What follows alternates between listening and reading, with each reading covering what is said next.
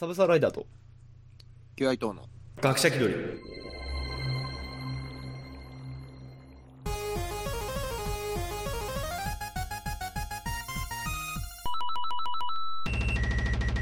ちょっとずれるか。あまあリモートだからね。ううん。はいえー、っとね前回の配信、えー無事できていたら説明は不要かとは思うけど一応しとくね。あのんはい えープリキュア界を今から撮っていきますうんはいえーヒーリングッドプリキュアと、あ、ヒーリングッドプリキュアの総括というか、えー今回はそうですねうん、全部、えー見終わった伊藤くんの、えー総括、そして映画をね、えー見てきたわけですよ。はいプリキュアの。あれの、えー感想会をしていきます。っていうか、一回撮ったやつの、えーリベンジです。もうだいぶなんか話したことうんを忘れちゃえるけど、俺もそう。だからあのね、そんな感じだったんだ、へーってリアクションしたいけど、もう無理だわ。初見のなんだろうあの最初のこの興奮というか、うんあの感じの熱量はまあ出せないもう無理だ、3回目は。なんですが、えー、まあしていこうかなと思うので、もうこのままでもこのまま、あ、いや、あの、話していくか。うん。うんえー、じゃあ、もうこのまま振るけど、まあヒーリングッドプリキュア、どうでした？まあ、総評としては、うんなんだろう、まあ、全部終わってみての感想としては、まあ、なんだろうな、あのーまあ、優等生なプリキュアというか、はいはい。なんだろうね、あの、こう、可もなく不可もなくと言ったら、うん。なんだろうね、まあ、まあ、うまく、このコロナのさ、うん。あれの状況下にしては、まあ、頑張ってまとめたのかなと、個人的には、あの、まあ、なんだろう、ギャグのバランスと、うん。シリアスのバランスが、うんまあ、結構良かった作品なのかなとは思うけども、うん。やっぱ、このコロナでさ、うん。まあ、番組始まる前はもうね、そんなことになるとは全然思ってなかったろうから、そうね。本当にたまたまこうさ、番組が始まった直後に、このコロナという状況になってしまって、うんで、図らずしもこのテーマが被ってしまったというか、うんうんこの病気、うん。まあ、今回の敵が病原図だから、うん。まあ、病原図と戦う、その病気と人間の戦いというか、うん。そういう点でどうしてもこうシリアスな面が出てきてしまう。うん。あのね、女の子が、主人公ののどかがもう初めっからね、そのなんだ、ちっちゃい頃から病気で、うん。その最近になってやっと元気になったみたいな重い設定だったから、うん。その辺に対してこう、ちょっと不安はあったというか、始まった時からやっぱあの、ね、そののどかのさ、やっぱ辛い過去というか、うん。ね、このずっと明るい主人公ってわけでもなくて、うん。ね、少しこう辛かったことがあった子だから、うんその辺の暗さというか、うんちょっとね、シリアスな部分が子供たちにどういう影響を与えるのかなって、やっぱちょっと思ってたんだけど、ん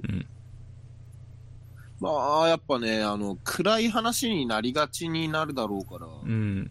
そういう点でね、やっぱね、子供受けというか、うん。その辺どうだったのかな、みたいな。面もちょっと気にしつつ、ねうん。でもまあ、そうなんだろう、教育というかさ、うん。あの、子供に、なんだろう、そういうメッセージ性を投げかけるというか、うん。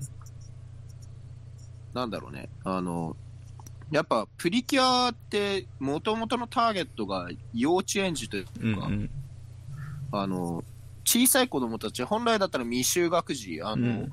幼稚園児とか、その小学校に入る前の子供たちに向けた、うんまあ、作品だから、うん。そういう点で、この病気とか、そういうことに対してのテーマを扱うって、なかなかやっぱ覚悟がいることだったのかなというか、うんどうしてもシリアスになるの避けられない面があるから、うん。それをだってギャグみたいに扱ったら、それはそれでその病気になってる人たちに対して失礼になっちゃうし、うん。だからそういう点で扱うのが難しかったのかなって思うんだけど、まあ、あの、最終回らへんでやっぱあの、のどかがね、あの、その敵側の、なんだ、病原図のさ、ダルイゼンっていう敵幹部から、うん。あの、なんだ、敵幹部が、あの、ラスボスから消されそうになるから、うん。敵幹部が俺のことを助けてくれって、ね、うん主人公に対して言うシーンがあったけど、うん。それを主人公は拒否するっていうか、拒絶するっていうか、うん。その病原体をね、敵の幹部を体の中でかくまえば、またその病原体としての力をつけて元気になるから助けてくれって言われるけど、それは主人公がその敵を助けたら私はまた病気になって苦しい思いをするんでしょだったら嫌だって、はっきりと拒絶するっていうシーンがあって、うん。で、それに対してまあ賛否両論というか、うん。まあね、主人公側がそのはっきりとさ、あくまで敵とはいえ、敵を見捨てるというか、うん。ね、あの、そういう決断をはっきりと描写したことについて、うんまあ、これはすごい難しい話ではあると思うんだけど、まあ、俺としてはね、うん。その、降りかかる火の粉は払わねばならわんならんと思う方だから、敵側がさ、ね、あの、人間の敵というか、あの、絶対さ、共存はできないわけじゃん。うん。敵が生きてくってことは、俺たちからしたら、ね、人間からしたら病気にさせるってことだから、うん。人間を病気にしてあっち側だけが一方的に得をするってことだから、うん。それに対してね、人間側がね、はい、そうですとはすぐには言えないわけ。うん。そういう点ですごいこう難しいテーマではあるから、そこを扱う上でどうしても、うーん、準備期間が足りなかったのかなとも少し思って、あのやっぱ、うんプリキュアさ、あのコロナのせいでさ、まあアニメがそもそも作れないっていうのもあって、2週間、2週間ぐらいやっぱ放送停止の期間があったから、うん。うん。そのせいでこう個々の掘り下げができてなかったというか、うん。そのなんだろう。主人公一人一人、プリキュア側の一人一人のエピソードとかも削られただろうし、うん。その話の中で敵の最後のラスボスとかに対してのそういう答えというか、うん。その敵側からこういう事情があって、それを受けてプリキュア側がこういう風に自分たちの答えを返すっていう、うん。そこの展開をやっぱ削られちゃったわけで、2週間分。そのせいでスケジュールがカツカツになったというか、うん最後ちょっと駆け足気味になっちゃったんだけど、うんそういうとこがね、あの少し残念だったっちゃ残念だったのかなとは思う。やうん。っぱ急になんかこう、ポンポンと進んで、ポンポンと終わる感じ。うん。本来だったらもうちょっとそこを深く掘り下げれば、こうなんだろう、納得のいく答えになるというか、視聴者側にもね、あの説得力がある答えを出せたと思うんだけど、うん。その辺がやっぱ最後ちょっと雑になってしまったのかなと。思うとこがあるので、そういう点に関しては少し残念だったけど、それを差し引いても俺は、あの、平光がめちゃくちゃ良かったから、うん。あの、その全部そういう重い雰囲気を、平光が全部持ってってくれたというか、癒しだったね。癒しなんだよ。うんその、なんだろう。やっぱどうしてもさ、みんな真面目なのよ。あのうんキャラが。うん。のどかもそうだし、ちゆちもそうだうし、ん。あの、あすみちゃんもまあたまに天然ボケなところはあるけど、基本真面目だから、うん。あの、その中でね、平光がやっぱいい清涼感になったというか、やっぱギャグキャラを全部平光とニャトランが持ってった感があるから、うん。あの二人が俺はすごい好きなんだけど、もともと俺、アホっぽいノリが好きだから、うん。アホっぽいというか、あなんだろうね。ギャグ、ギャグ感といううかね、ん。あの、うん。こう、シリアスなのも好きなんだけど、うん。プリキュアはやっぱね、可愛さと、うんそのなんだろう。あの、あれのバランスが欲しいから、うん。あんまりシリアスだと子供泣くしね。うんそうだね。やっぱ、うん。あんまりシリアスにしちゃうとね、大人向けにしすぎちゃうと、やっぱ、なんだろう。あの、やっぱ子供がついていけなくなるというか、うんそういうのは俺も望んじゃいなくて、メッセージが、やっぱり、なんだろう、強いテーマだから、メッセージ性が。うん。強いテーマだから、そこを、ちゃんと届けなきゃいけないってなると、どうしても、あの、そういったシリアスというかさ、真面目な部分を描かないと届かなくなっちゃう。うん。から、だからそこを茶化すのもまあうん。違うんだけど、ってなると、どうしても、これはね、そう、仕方ないっちゃ仕方ないことなんだうん。よね、多分。どうしようもないとこではあるんだけど、うんまあでもそれをうまくまあ落とし込んでいけてたのかなとは思う。やっぱ短い期間ながらも、うん。しっかりその描写をね、あの、しっかりなんだ、そこら辺をうやむやにしないで、うん。なんと主人公の気持ちに向き合って、うん。主人公にはっきりその意識を表明したというか、うん。なんだろう、その、うん。テーマに対してしっかり答えは出せたのかなと。うん。そういう点で俺はヒーリングとはすごい好きだから、うん。あの、重いテーマながらもしっかりまとめられたし、うん。あの、まあ、単純に全員みんなちゃんとキャラ立ちもしっかりしてて可愛いし、うん。うん、面白かったし、戦闘も割としっかりしてたから、うん作画も安定してたし。そういう点でヒーリングとはすごい良かったのかなと。うん。多分子う供ん、総評のとしては、そうだね。うん、子子供供が受けと、しても、そんなに悪くなかったんじゃないかなと。あと、ここまで真面目というか、テーマしっかりしてると、なん、あの、それ、子供が大人になったっていうか、ある程度成長した時に、振り返って、あれって、あの当時見てたけど、よくできてたなとかさ、なんかこう、なんだろうな。ちゃんとこういうことだったのかなってうん振り返って。テーマはしっかりしてたなーって振り返れる作品だったのかなって聞いてて思ったね。うん、うん。どうしてもちょっと、うんそうだね。まあ、うんなんだろうね、ちゃんと子供の心にそういう大事なことをうん残せる作品だったのかなってうんうん。思えるから、俺はヒーリングとはすごい良かったと思うんだけど、うん。まあ、押村区はやっぱね、このコロナ禍の影響がやっぱ大きかったというのか、うんうん、映画に関してもやっぱね、だいぶね、ほぼほぼ完全にずれ込んじゃったから、ああ、はいはい。そう、本来だったら、だって映画あれだったんだよね、あの、去年、ん？うん。去年去年の3月にやる予定の映画だったのを、うんうん。んあのー、なんだ、えー、ミラクルリープが、ミラクルリープか。えー、と、ミラクルリープが3本来去年の3月にやって、うんで、今回の映画を本来だったら、去年の秋ぐらいに、うん10月ぐらいにや10月ぐらいか？る予定だったのか。うんうん。それが、ミラクルリープが10月になって、うん。あの、今回の映画が3月になっちゃったから、うん。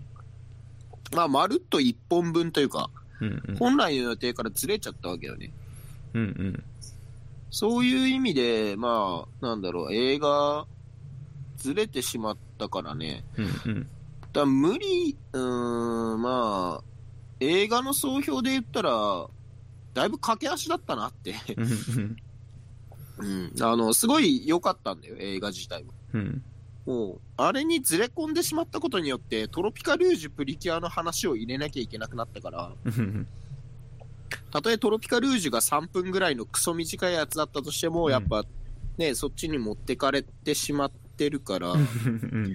映画のあれとしては、出来としてはすごいいいんだけど、めちゃくちゃ駆け足になってしまったというか。うんなんか、うん駆け足で、あの、シリアスが詰まってたね。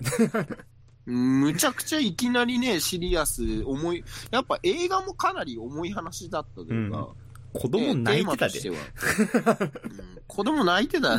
なんなら親御さんも泣いてたぐらいね。あうん。まあ、親はまた違う意味であまあ。多分感動で泣いてたけど、子供が敵キャラ怖すぎて泣くっていう。泣くっていうね。結構、まあ、ね、うん敵キャラの声が高木渡るってこともあって、かなりガチだったから、う。うんまい人だったからね。うん。演技のうまさもあってあれだったんだけど、うんまあ、でも、映画はかなり良かったから。よかったね。うん、すごい良かった。ただ、駆け足なのは感じた。うん。いきなりポンポン進むからね。あのーまあ、あの、だから、5を出したことによって、うん。まあ、あの、なんだろう。5を出したことによって、やっぱ時間がさ、ヒーリングッドにかける時間が5にも割かなきゃいけなくなったから、うん。うん。その点がね、俺はね、ちょっとね、なんか5を出した意味がよくわかんないんだけど、今回うね。ーん。あの、俺も、なんだろう、5は俺全く見てなかったから、うんわわからない人だから、あの、まあ、多分子供の目線で見れたのよ。うんあのー今のプリキュアしか知らんみたいな。うん。うん。でその目線で。去年のはギリ知ってるけど。そうそうそうそうそう、見れたから、あの、5バーン出てきた時に、あのーいや、出ることは俺は知ってたけど、子供の目線であえて言うとしたら、うわー知らない人が出てきて、変身ポーズめっちゃしてる。変身めっちゃ時間かかってる。いう印象で、うん、うん、知ってる子からはね、やっぱこう、あ、5だ。うん、うん、うん。お母さんたちからしたら、多分今、そのファ、昔5を見てた子が、うん、今もしかしたらお母さんになってる可能性もあるから、うん、そういう点でファンサービスというか、うん。そこの感動はね。知ってる人うんには5いいなとは思うんだけど、うんでもそれはそれで、うん。5の扱いがやっぱね、雑、うん雑って言ったらあれだけど、いや、なんか。本当にポッッと出てきて、ポッとやられて、だからそ最後こなんだよね。ポッとなんか美味しいとこ持っていくみたいなね。なんか、だから子供からしたら、その、いや、知らない人がすごい変身ポーズして、変身、まあ、変身時間かけて変身して、あのーで、よくわかんないけど、なんか、いなくなって、よくわかんないけど、やられてる、なのよ。もっと活躍してほしいのよ。個人的にはね、うん先輩プリキュアとして、かっこいいとこを見せてもらいたい。うんかっこいいとこはあったんだけど、なんだろう、その、しっかりさ、こう、多分毎回そうなんだけどさ、あの、現行のプリキュアをさ、うん頑張って押し出すためにさ、うん。あの、昔のプリキュアがカマセイニュにされがちなの。まあ、うん。それがちょっと俺はあまり好きじゃないというか、うんやっぱ、もう歴代のプリキュアってさ、うんもう先輩だしさ、うん。今までむっちゃ戦ってきてるんだから、うんやっぱかっこいいとこを見せてほしいのよ。はいはい。たとえ一回敵の術中に落ちてやられるとしても、うんそこからこうね、しっかりね、こうなんだろう、取り返すというか、いうん。や、さすが先輩だぜって。うん。やっぱかっこいいぜってところを見せてほしいのね。うん。そういう点で、そのなんだろう。今回の映画は、ちょっと噛み合わなかったなというか、その、うんそういうのはさ、普段だったらオールスターでやるはずだ。はいはいはい。先輩プリキュアのかっこいいとこも見せつつ、新しいプリキュアが、うん。あの、先輩たちの姿を見て、うん。私たちもあのようになりたいみたいうなね。ん。あの、こう、先輩たちのかっこいい姿を見て、うん私たちも頑張るってなるのが大体オールスターの恒例だったんだけど、うんまだ始まったばっかりのプリキュアが先輩たちの姿を見て諦めない心を学ぶっていう。だからミラクルリープそんな感じにはできてたよね。うん。ミラクルリープはすごい良かった。そうそうそう。だ、うん。うんな今回もできたはずではあったのかなって思うんだけど、でもこのストーリーラインからしたら、あんまりなくて、ね、そうっていう5ね。ストーリーラインからしたら5いてもいなくてもそんなに変わんないよ。変わらんかったな。こういう扱いをされるのであれば、俺は別に無理に5を押し出さなくてもよかったなとは思う。戦隊もののブラックみたいなポジションだったもんね。うん。ポッと出てきて、うん。かっこよく出てきたけど、うんなんだろうね、うん。カマセイルにしてほしくなかったというか、うん。特にプリキュア5ってやっぱ俺の中でもかなりでかい割合を占めてるから、うん。かっこいいんだよね、5は、とにかく。ファンサービス的な意味でちょっとブンビーさんが出たりもしたけど、うん。あそういう、まあ、ブンビーさんぐらいはちょい役でいいんだけどさ、わざわざその前面に押し出されるとそれはそれで違うから。うん。ただ5を出すんであればしっかり5を生かしてほしかったのかなとは思う。うん。うん。うん、なんだろうね。うん、すごい良かったんだよ、ストーリーラインとしては。あの、まあ、もったい現。行のプリキュアだけでも良かったなっていうのはちょっとあるかな。うん。うん。あのーわざわざ5を出さなくてもよかっうんたかな。まあ、個人的な感想としては、えー、だからすげえ話が、あの、まあ、テンポはすごく早かったから、あの、ん前半はもうおじさんはついていけなかったのね。あの、夢 R の説明とかもう一切入ってこなかったの。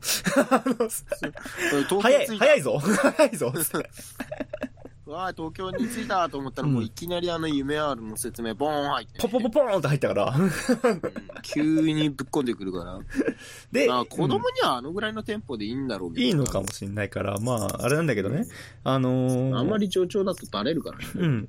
で、かぐやか？かぐやが出てきたぐらいで、今回の、なんだ、今回のメインヒロインでいいの？あれは？ヒロインでいいの？まあ、出てきてそうですね、。今回のゲストキャラのメインヒロインというか。そう。あのー、顔が白すぎて、で、白いし、めっちゃ可愛いから、こいつ死ぬなって思っちゃって。本編でね。本編で、こいつ死ぬんじゃねえかと思ったら、案の定死にかけるって。まあそうですね。うんまあなん、まあ普通の人間ではないなとは思っていたけども。思ってたけど、うん死ぬんだと思って、まあ、結果助かったから良かったものの、あの、鬼滅なら死んでた。ちょっとシリアスなあれだったら、女児向けじゃなかったら確実に死んでたなっていう。な、もうあの、令和の手前ぐらいのアニメだったらみんな死んでるわ、あの、死んでるわ。あの感じ昭和だったら確実に死んどるわ。いやだ、死んでたら2、3日引きずってたけど。そのぐらいにはね、うん引きずるぐらいには俺もかぐやちゃん好きだから。うん。うん。いや親子だしな、うん可愛いね。そう、可愛いしからさ、てか、親子愛の話が、まあ、これは親御さん刺さるだろうなとは、思ってね。親の気持ちからしたらやっぱね、あの、親の、その、親役の画集院さんの、うん。ね、今回のは、敵役と言ったらあれだけど、画集院さん。すげえ名前だな。画集院 さん。画集院博士のね。まあ、身勝手っちゃ身勝手なあれではあるんだけど、うん。ね、しっかりその自分の子供に向けたうん。気持ちというか、ね、子供を助けたい一心での行動だったから、うん。他人を踏み台にするのは良くないとはいえ、ね、あの、うん。まあ、その親になったら何をしてでも子供を守るっていううん。ただ、強い気持ちが、ね、ちょっと伝わるから、うん。ちょっとあの、ふなんだよろう。引っかかってる部分としては、あの、夢あるのあの力を使うと、かぐやが、き、その、消えてしまうことが分かった。でも、これを進めざるを得なかったみたいな感じで、いや、止めれたろって。使わなくてええやろ。ええやろ、途中で気づいたならって思ったよ。うん。その辺に関してはもうあの、もう、そこは突っ込んだらあれだけどさ、野暮なところではあるんだけど。い やるんかいってなって。開発進めるんかいってなって。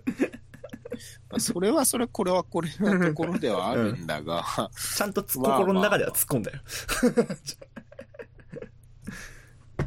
まあ、まあ総じてね、やっぱ、うんうん良かったかなとはね映画に関しては、ううんんちゃんとまとまってたから、うん。は駆け足ながらも、うん、映画はすごい良かった。映像も綺麗だし、戦闘もむっちゃくちゃ動く。あと、戦闘がすごい動いてた、うん。うん。映画は。過去一なぐらい戦闘動いてる。うん。もう本当に、うんもう動きすぎてよくわかんない。そう。追えなかったわ。追えないぐらい動いてる。ドラゴンボールを超えてる。ドラゴンボール超えて。うん、超えてたし。うん、もう、戦闘描写で言ったら完全にドラゴンボールを超えてる。うん。かっこよさという点において、100点満点中120億万点ぐらいだった。なので、もう、もう参考にならないから、その点数配分。1億2000万点ぐらいじゃあ、本当のマックス何点なのって話なんだよ。ってなると100、万点中1億2000万点です。それ、他のやつが出てきたとき、じゃあ他い何点なのになんだよ。じゃないとわかんないのね、その点数。まあそのぐらいの点数をつけてもいいぐらいのうん勢い、勢いというか、良さがある作品ではある。まあそうですな。うん。俺の中で。まあ、ううんん。うん、よかった。確かにね、絵も、だから絵綺麗なのがやっぱりプリキュアの強みというかさ。そうだね、うんやっぱ映画でしかやっぱこのぐらいの豪華な作画ってできねえから。うん。え最近のね、あのアニメーション映画とかだと、そこら辺 CG で処理しちゃうみたいなところあるけど、うんまあ、あのーそこをちゃんと書いてるってい CG もう。織り交ぜつつ、あ、そうそう、そこはあるんだけど、かちゃんと書いてるところは書いてるっていうのがさ、すげえな。うん。いやもう本当に作画勢総出だったから、うん今回の映画。はいはい。まあそれなりにやっぱ力を入れてきてるんだなって作画に関してはすごい思ったから、まうん。あ総じてやっぱ今回の映画は120、100点満点中1億2000万点と。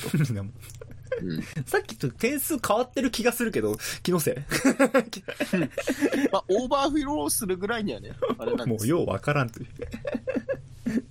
まあ、とりあえず普通におすすめな映画ですね。た。うん、ぜひ、あの、親子で見てほしい。映画で。うん。親子で見て、お母さんとかお父さんもぜひね、うん。映画劇場で見てもらいたいなって思う。うん。うん。そうね。うん。親子愛の作品だったからそう。ん。こうね、独身の我々も、あのー親子愛を感じれたので。そうですね。独身の我々が言うのもあれですけども、うんあれですがな。うん。親になったらやっぱなおさらわかる。るのかなと、そそうの親の気持ちがね。うん。うん。やっぱ泣いてる親御さんもいたからね、やっぱうね。ん。うん。そうねい。や、あれは刺さるわ。うん。いい映画だった。そう。ただまあ、あの、フィーリングそうだね。まあ我々が親になった時に、あのーあんまり絶対、あの、いい運命たどり、たどらなそうなので、子供に家具やってつけるのはやめた方がいいですね。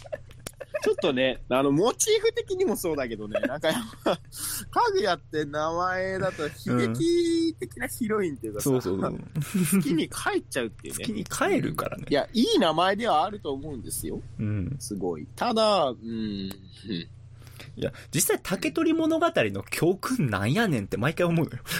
毎回。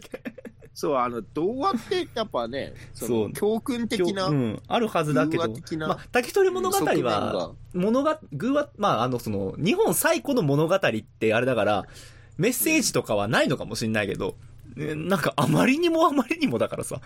あまりにもなんかね、うん。あの、なんか誰も得してないというか。なんだっけ、蓬莱の玉取りに行くときに落っこちて死ぬとかさ、ところも。私がこうすることで喜ばぬ者はいなかったってなるから、そう。シャープアゴ王子のことはいいわ。お王子？ね。ミカド？シャープアゴミ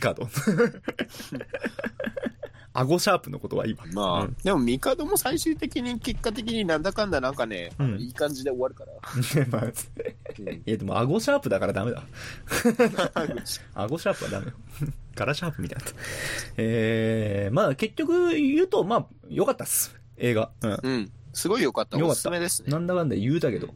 うん。初心者にもいいんじゃねえかなと思う。初心者というか、あんまりプリキュアを知らない方でも、うん。そのあれだけでも見れるかなっていう、うんそうね。感じかな。まあ、平光がとにかく可愛いのと。うん映画でもやっぱ平光の可愛さはねうん、全出てたね面に押し出されてましたね。はい。出てましたな。いや、可愛かったです。うん。ちゃんと、ここだってとこで、笑いを持ってく。美味しいとこ持美味しってくるいとこで平光が、うんいい感じでした。パイプの扱いだけ少し残念だなとは思う。まあ次、うーん、うん、ファイブ、ファイブ目当てというかさ、うん。あ、ファイブ久しぶりに出るんだったらっていう目線で行った人に関しては、ちょっと、本編での扱いあれだけど、うん。あの、この副音声、あ、そうですね。その、ファイブの面々が副音声で映画でなんか聞けるみたいなのがあって、うん。アプリで聞けんのかな？あれをね、映画館そうそう。で。映画館でスマホ出して、まあ映画見る前にスマホでその、副音声のアプリがあるんですよ。それ起動すると、あのーその声優たちによる副音声があって、こうファイブの声優たちによるそうそうそうそう、あれすごいよね。映画を見ながら副音声を聞けるっていう、すごい新しい試みというか、映画の音声をこう受信して、こう、アプリが起動するんだって。うーん。そうそう。でだそれ2回目行くときはね、それやってみようと思って、ぜひ、副音声聞こうと思って、うん。とても良かったです。まあ、ぜひ、こう、皆さんも。しました。ミラクルリープもすげえ良かったけど、ミラクルリープも良かったね。動したけどうん。うん。いや、今回の映画もすごい良かったか。ら、ぜひ見に行きます。うんそんな感じで。こんな感じ。じゃあ、一旦、まあ、えー、ヒーリングッドプリキュアと、映画ヒーリングッドプリキュア夢の街で、キュンとゴーゴー大変身の、えー、感想の方は以上ということで。以上ということいいですかはい。えーはじゃあ、この後、えー、トロプリの方もはい感想を取っていくので、感想をねうんはい。まあ、引き、あの、配信になったら、えー引き続きよろしくお願いしますしますとい。よろしくお願いします。じゃあ、一旦締めます。えー、はい気取りバイバイ。よいバイバイ。おとなしい。